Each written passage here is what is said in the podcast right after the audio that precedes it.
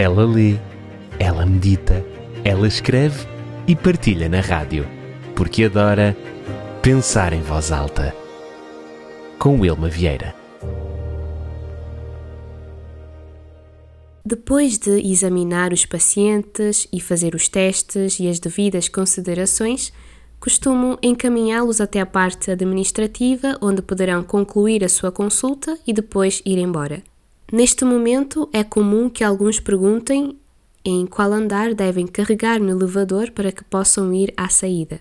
Depois de terem a resposta, alguns seguem o seu caminho, enquanto outros fazem outra pergunta: Será que eu posso ir pelas escadas?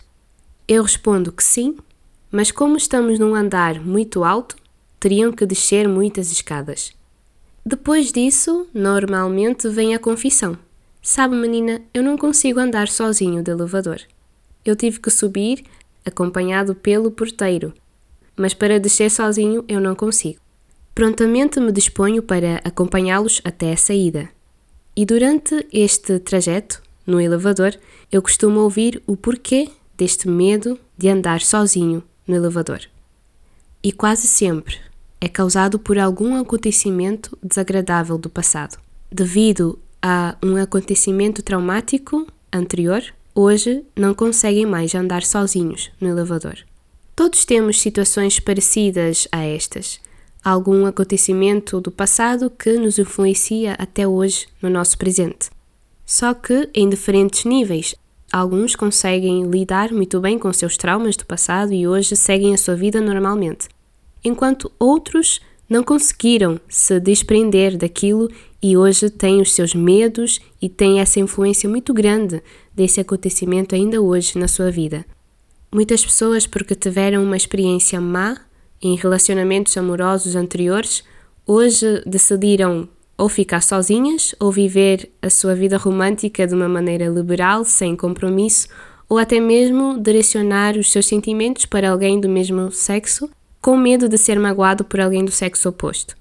Algumas pessoas também se privam de ter amizades profundas porque no passado alguém as magoou de maneira tal que hoje já não conseguem ter um relacionamento de amizade profundo e mantêm sempre uma certa distância, não conseguem mais confiar em ninguém.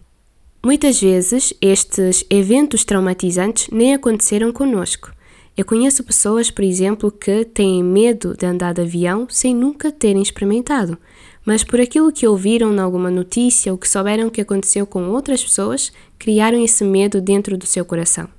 Numa conversa com uma estagiária, ela me contava que nunca iria se casar, porque foi duro para ela passar pelo processo de divórcio dos seus pais ela nunca se tinha casado, mas, no entanto, estava com medo de se casar para não passar pelo mesmo que os seus pais passaram.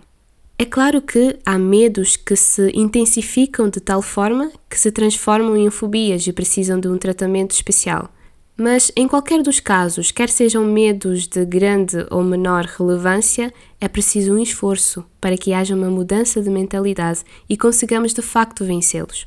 E se hoje eu pudesse falar ao coração de alguém, eu perguntaria: algum lugar veio à tua mente para o qual deixaste de entrar devido a algo negativo que te aconteceu no passado? Quando menciono lugar, refiro-me não apenas a espaços físicos, mas também a circunstâncias e situações dos quais deixaste de te expor devido a um evento traumático anterior. Certa vez William Shakespeare disse: Nem toda nuvem gera uma tempestade. Nem toda circunstância a qual te expões hoje terá o mesmo final catastrófico que teve no passado contigo ou com outra pessoa. Quando nos privamos de viver certas experiências, ficamos estagnados e nos privamos de crescer. Por isso, coloque o medo debaixo do braço e siga em frente.